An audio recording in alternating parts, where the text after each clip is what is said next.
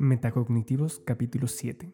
Hola a todos y todas, mi nombre es Alejandro Mera y esto es Metacognitivos. El día de hoy, tal como les había contado en el capítulo anterior, estaremos conversando un poco con las chicas de Sofá Psíquico, estaremos tratando la temática de la importancia que tienen este tipo de espacios de difusión de conocimiento sobre psicología, sobre salud mental y temas relacionados en el mundo de Internet. Este tipo de espacios tales como los podcasts que tenemos en común. Así que démosle la bienvenida a las chicas de Sofá Psíquico. Hola chicas, ¿cómo han estado? Hola Alejandro, muy bien, muchas gracias por tu invitación. Sí, totalmente, gracias. Estamos muy agradecidas de haber sido las afortunadas de estar aquí en uno de tus primeros capítulos del podcast. Quiero contarles que de hecho son las primeras invitadas que tenemos en el podcast y es una idea que habíamos querido incluir desde hace tiempo ya, pero no se había presentado la oportunidad. Pues hasta que Lady se puso en contacto conmigo para colaborar con Sofá Psíquico y pues de paso hacer también un capítulo para metacognitivos. Normalmente el podcast tiene una estructura diferente a lo que vamos a llevar el día de hoy. En otros capítulos suelo iniciar con un contexto seguido de partes más teóricas y añadimos algunos ejemplos en el camino. Me he enfocado más en la aplicación de dichas temáticas en el área clínica como tal, pero en esta ocasión quisiera que lo hagamos un poco más conversado sobre esta temática. Perfecto. Teniendo en cuenta que somos dos espacios que tenemos en común el compartir conocimiento a través de medios digitales relacionados principalmente con la psicología y con salud mental, me gustaría conversar exactamente sobre eso, sobre este tipo de espacios en Internet. Pero antes de entrar en materia, me gustaría que se presentaran por propia voz. Primero sobre cada una de ustedes, lo que quieran compartir conmigo y con quienes nos están escuchando. Y segundo, que nos cuenten un poco más acerca de su espacio, sobre qué es Sofá Psíquico. Ok, empiezo. Eh, bueno, eh, yo me llamo Lady Corredor, soy psicóloga de la Universidad del Bosque igual que tú, creo que por eso nos conocimos, estamos haciendo una maestría en, en clínica y salud.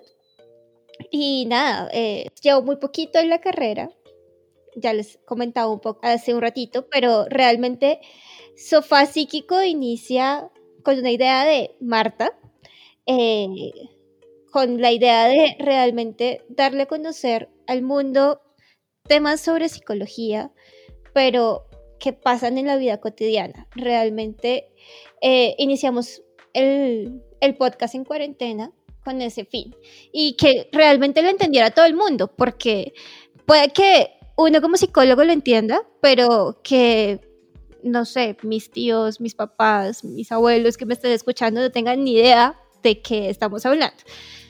Entonces la idea es que todo el mundo lo sepa y que todo el mundo pueda aplicar, por eso eh, al final como de cada capítulo lo que hacemos es dar algunos tips y en eso se basa. Sofá Psíquico es una, es algo creado con mucho amor, pero también amor a la, a la psicología más que todo. Bueno Alejandro, ¿qué te cuento de mí? Pues mi nombre es Marta Calvo, yo soy psicóloga de la Universidad del Rosario, ya hace un par de añitos. Em, yo realizo práctica clínica particular, en consulta particular, y pues digamos que trabajo en toda el área de organizacional, soy, hay una combinación como bien extraña. Y, como te contó Lady, yo un día hablando con ella, yo le decía como, oiga, qué chévere hacer algo donde la gente entienda que la psicología no es como esos términos raros y como que piense que solamente llegar a terapia en un diván y, como toda esta imagen como de, de, prejuicio que hay sobre la psicología. Porque no creamos algo donde pues la gente se sienta identificada, se lleve buenas ideas em, y, así fue como surgió. Empezamos como negociaciones, así como eh, como finales de junio, julio, más o menos, porque en julio ya empezamos a escribir en forma. Em, y se nos ocurrían temas, digamos, eh, para una primera temporada. Dijimos, bueno, listo, hagámoslo. Pero ¿de qué vamos a hablar? Tenemos que hacer temas donde la gente pues no vaya a quedar como ultra saturada, como con un ladrillo de podcast, sino donde la gente vea que la psicología se ve en el diario vivir. Entonces, para nuestro primer capítulo hicimos que lo lanzamos el 14 de agosto del año pasado, eh, lo que hicimos fue hablar sobre la organización del tiempo. Como el tiempo no me alcanza para todo. ¿Qué, qué hacemos? ¿Qué hacemos con ese tema? Porque yo digo que tengo 35 mil cosas que hacer y al final del día hice dos. Porque ¿en, en qué se me fue el día? Y eso es algo que nos pasa a todos, a diario, estemos en universidad, en colegio, viejitos, grandes, lo que sea. Entonces hagamos eso y busquemos herramientas para que la gente optimice su tiempo. También hicimos temas de cómo la gente puede cumplir sueños, em, qué pasa si yo no cumplo los sueños, o sea, como fracasé y llega este tema de la frustración, ¿qué hago con eso? Em, y ya luego decidimos irnos como a temas de familia, entonces ya decidimos irnos a aliar con cuentas, porque digamos que nuestro primer riesgo de aliarnos con, con invitados fue eh, para el tema de cumplir sueños, que fue con, con un eh, compañero mío del Rosario, que pues él es youtuber actualmente y hace ya un tiempo que es Felipe Zuluaga. Eh, yo le propuse el tema, él dijo, oiga, súper chévere, grabemos. Y dijimos como, bueno, pues tocando puertas se llega a Roma. O sea, si él nos dijo que sí, que el tipo tiene como no sé cuánto mil de seguidores en Instagram y yo le escribí por Instagram porque yo me había cruzado con él un par de veces en la universidad, pero pues no sentarme a hablar tendido y largo y que fuéramos súper amigos, no. Sino simplemente ya habríamos cruzado algunas palabras porque pues digamos que yo en la universidad hacía como muchos temas de liderazgo, de consejo estudiantil, entonces pues ya me lo había cruzado en muchas ocasiones. Entonces, bueno, y así fuimos haciendo como alianzas con otras cuentas, entonces decimos... Eh, hablar sobre temas de, crianza, sobre eh, temas de violencia, sobre temas em, de relaciones de pareja, que son temas que pues a todo el mundo le toca. Y asimismo también nos salíamos con gente para hablar sobre uso de celulares en niños, por ejemplo, que, que la gente no, no dice como, bueno, pues, pues nada, le doy el celular a mi niño para jugar y ya, pero pues no tendrá mayor ciencia. Y detrás de eso sí hay como unas consecuencias gigantes que, las logramos exponer aliándonos con, gente muy, muy tesa sobre el, sobre el tema. Hablamos sobre temas delicados como abuso infantil. Decidimos cómo ponernos la 10 y, y sentarnos a leer sobre el tema, el cual es un tema, digamos, para nosotras muy pesado, porque pues nosotras sufrimos éticamente con el tema, o sea, Lady y yo lo hemos hablado y es como, yo no sería capaz de, de estar como psicóloga, por ejemplo, jurídica, o, forense entrevistando a, alguien que cometió este tipo de delitos, por ejemplo. O sea, yo no, éticamente no podría, me provocaría estrangularlo. Exacto, digamos que decidimos hacer eso y para y nos fue bien, el proyecto fue muy, muy bien aceptado. Nosotras no imaginamos que, que, fuera pues a tener aceptación como la ha tenido hasta ahora. Y con la idea al final digamos, de, de cómo plantear el podcast, dijimos como, si nos escucha mi mamá y la tuya, yo estoy feliz. A mí no me importa que me escuche mi mamá y la tuya, pero pues ya, lo hicimos y ya. Ah, listo, muy chévere. Muchas veces este tipo de iniciativas surgen así, de forma espontánea, y es muy bello que surjan del deseo de compartir y de ayudar. Quisiera iniciar preguntando por qué podcast y por qué no YouTube o por qué no cualquier otro medio de comunicación que hay hoy en día disponible.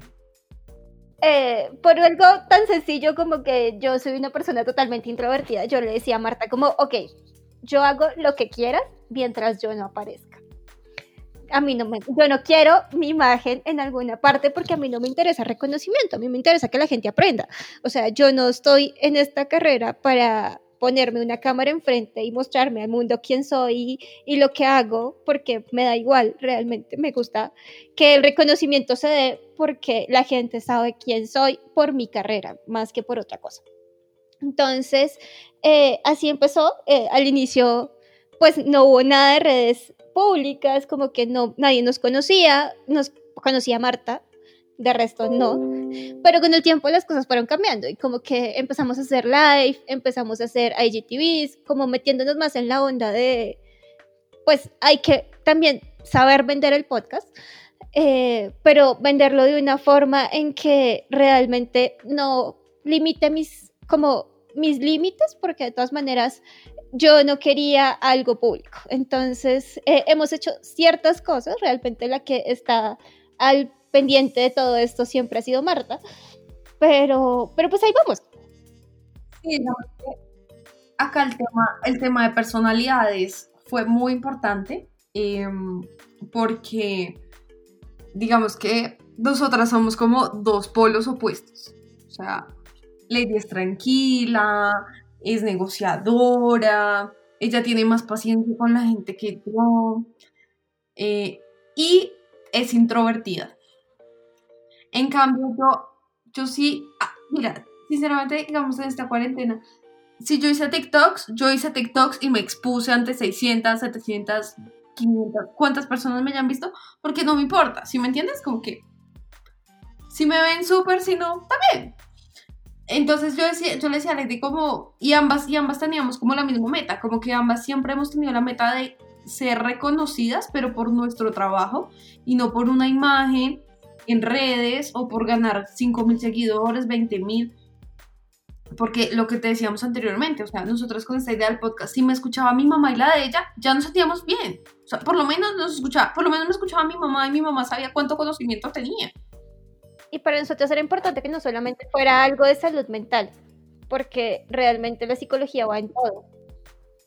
Sí, eso es algo totalmente cierto. Y es algo que personalmente me gustó muchísimo de su podcast.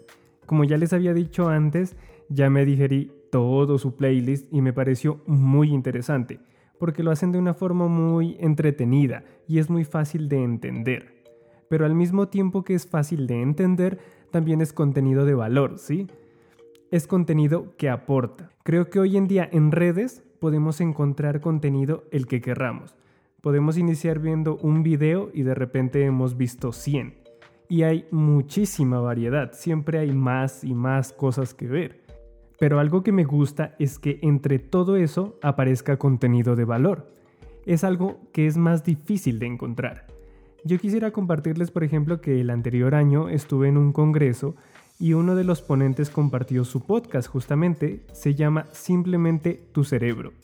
Y eso fue un gran motivante para mí para abrir este espacio, darme cuenta que sí se puede hacer contenido de valor y más aún en mi área. Y al igual que encontrarlas a ustedes me alegró muchísimo porque sé que hay gente ahí fuera tratando de compartir conocimiento. He compartido su podcast con algunas personas, con algunos colegas y amigos, incluso con mi compañera María Alejandra, con quien trabajo en Metacognitivos, y les encanta, ¿sí? Porque como dijo María, es que ellas charlan muy bueno. bueno, y ahora, relacionado con esta temática, me gustaría que me contaran, basadas en su experiencia, cómo ha sido el recibimiento de su podcast, cómo ha sido el feedback que han recibido de las demás personas desde su lanzamiento.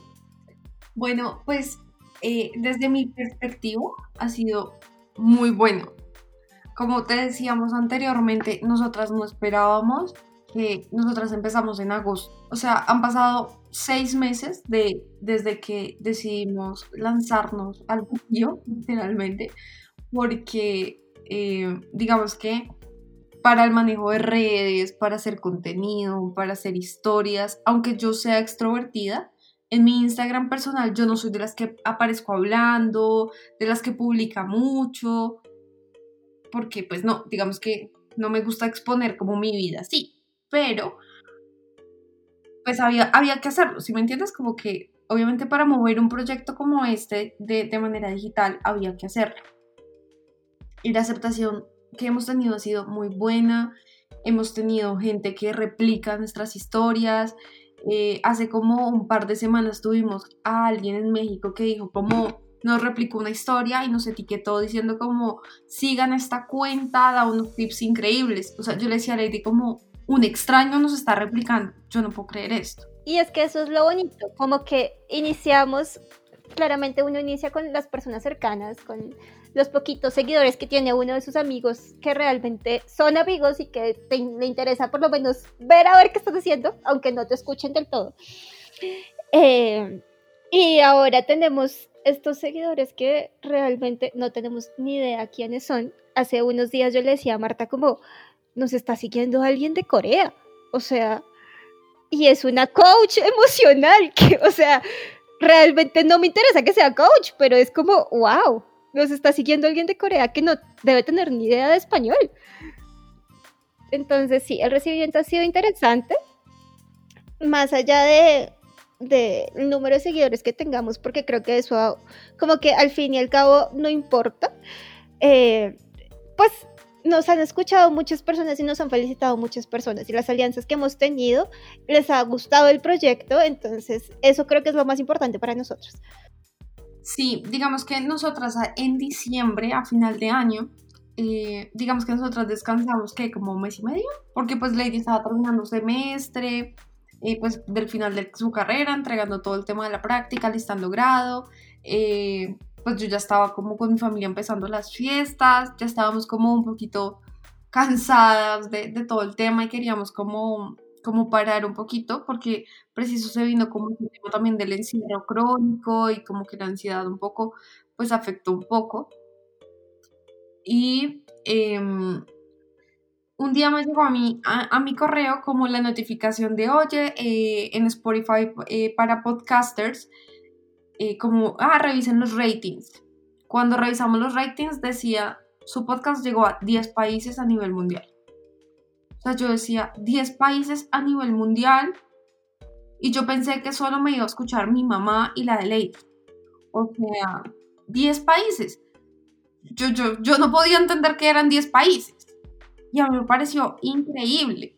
Digamos que decir que en Spotify tenemos como 35, 40, bueno, no me acuerdo ahorita el número, eh, seguidores, o sea, 30 personas que decidieron darle follow a sus notificaciones y decir como, oiga, estas viejas publican el domingo y el domingo me pego a escucharla.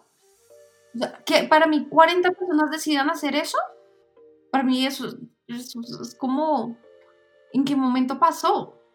Yo sé que 40 puede parecer muy poco, pero pues me parece increíble. Y es que realmente es así. Mira que no hace mucho escuchaba a un youtuber, no recuerdo exactamente quién era, pero hacía una reflexión sobre las personas que estaban iniciando en este cuento y que se quejaban o se sentían tristes porque tenían 100 o 50 seguidores en YouTube.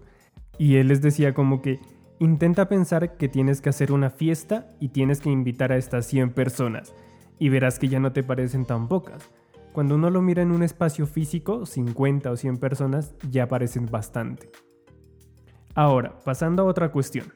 Me gustaría preguntarles si ustedes creen que hay una necesidad de este tipo de espacios en la red hoy en día.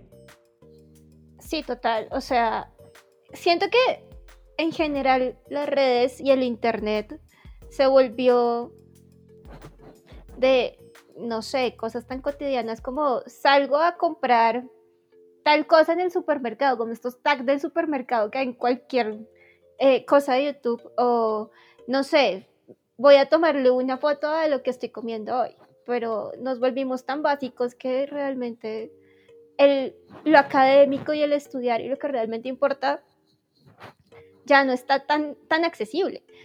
Y me parece muy valioso que nosotros hemos encontrado muchas cuentas en donde pues lo hacen a través de diferentes maneras, como personas eh, que son expertas en crianza y entonces publican el por qué es importante la lactancia, por ejemplo. Y, o cosas como, eh, venga, yo sufro ansiedad, pero entonces también como psicólogo, eh, con mi psicólogo hemos hablado muchas cosas y a mí me gustaría compartir qué tips son importantes para sentirse mejor ante la ansiedad. Y eso creo que es muy valioso y es muy importante, pero hay muy poquito en redes sociales. Entonces, en ese sentido, sentimos que, que si hay una necesidad, no lo hicimos por eso, sino lo hicimos por, por darle a conocer el mundo que la psicología no es lo básico que todo el mundo cree que es para locos, sino que en psicología hay de todo. Pero, pero sí, claramente sí hay una necesidad de, academia en redes sociales. Sí, yo, yo, estoy de acuerdo con lo que Lady dice y, además de eso que, eh, y eso lo hablábamos hace un par de semanas con, con Fat Pandora, que ella decía como, o sea, contenido hay para todo el mundo. Todo el mundo puede acceder en redes a lo que quiera. Pero acá el tema es el tipo de validez del contenido, uno, y dos, eh, el límite hasta donde la gente se atreve y debe aconsejar o recomendar o dar tips. Digamos que con Fat Pandora eh, llegamos como a este punto por el tema de, mm, de, ella daba el ejemplo de el ayuno intermitente. Entonces, que digamos que la gente que recomienda ayuno intermitente, si no es deportólogo, no es nutricionista o, o cualquier cosa, usted no sabe si una persona con trastorno de conducta alimentaria está viendo eso. Y si usted está viendo eso y, sabe que es un trastorno de la conducta alimentaria, usted con un ayuno intermitente está motivando una anorexia, porque digamos que el ayuno intermitente es restricción. exacto, entonces digamos que hay que medir como el tipo de contenido y nosotros queríamos era generar como ese contenido con validez y, y el otro tema es que si nosotras no dominamos muy bien un tema, nosotros siempre tratamos de conseguir al experto. O sea, siempre. No nos atrevemos como a hablar en, en blanco porque, pues porque sería cometer un error gravísimo. Por ejemplo, no sé, me remito al capítulo de nosotras de abuso infantil. O sea, nosotras podemos leer la teoría un montón, pero pues conseguimos dos invitadas espectaculares, unas tesas en el tema conseguimos una abogada, conseguimos una psicóloga educativa que ha trabajado con el distrito en Bogotá con, con, este tipo de problemas. Entonces dijimos como, bueno, ya tenemos como una base sólida para hablar toda la teoría que quizás nosotras no sepamos y todo lo que hemos leído sobre el tema, pero pues en realidad obviamente se sale mucho de los libros, porque pues no todo en la vida es teoría, sino pues hay que ponerle un poquito de realidad al asunto. Es algo muy importante lo que tú mencionas y se podría decir que es hacer contenido con ética, con responsabilidad, con un sentido de responsabilidad social. Y hay una realidad y es que en redes algunas personas pierden de vista los límites, pierden de vista el pensar hasta dónde pueden llegar con lo que comparten y el alcance o el impacto que sus publicaciones o contenido pueden llegar a tener aunque puedan tener una buena intención, también pueden generar un daño. Por eso es importante pensar y ser responsable con lo que uno comparte. Ahora, esto es algo que podría decir mejor un oyente de su espacio, pero quisiera que en sus propias palabras nos dijeran cuál creen que es el principal aporte que Sofá Psíquico puede entregarle a las personas en general. Enseñar sobre psicología. Es tan sencillo como esas tres palabras. Enseñar eh, y dar tips para que las personas hagan de su vida un poco más tranquila, más fácil, eh, pero basados en el método científico y lo que implica la, la psicología. Y yo agregaría eso también, enseñarle a la gente que la psicología se vive. O sea, aunque tú no te des cuenta, la psicología se vive desde que tú te levantas hasta que te acuestas. Cada cosa que te pasa en tu vida hace parte de la psicología. Creo que este aporte eh, es importante. Listo.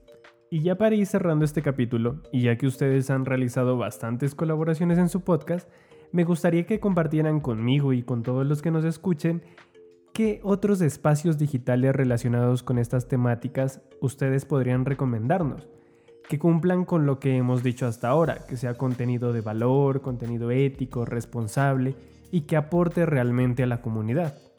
Uy, yo tengo un ejemplo. Em, pues digamos que se regalan dudas, no es un podcast de psicología, pero estas dos mujeres mexicanas, siempre que van a hablar de un tema de salud mental o, o de cualquier tema, ellas traen invitados que saben y creo que son un gran ejemplo y han sido un éxito de los podcasts que, que yo he escuchado, que me parecen unas duras. A mí me parece que nosotros hicimos unas, una colaboración buenísima y con una persona que sabe mucho, que es Paisa incluso, Neurotips. Ella es una odontopediatra especialista eh, en neurociencia. Cuando ya hablábamos acerca de redes sociales en niños y de celulares en niños, y es buenísima. Ella incluso te habla de tus, de, sus artículos, de sus investigaciones. Es interesante.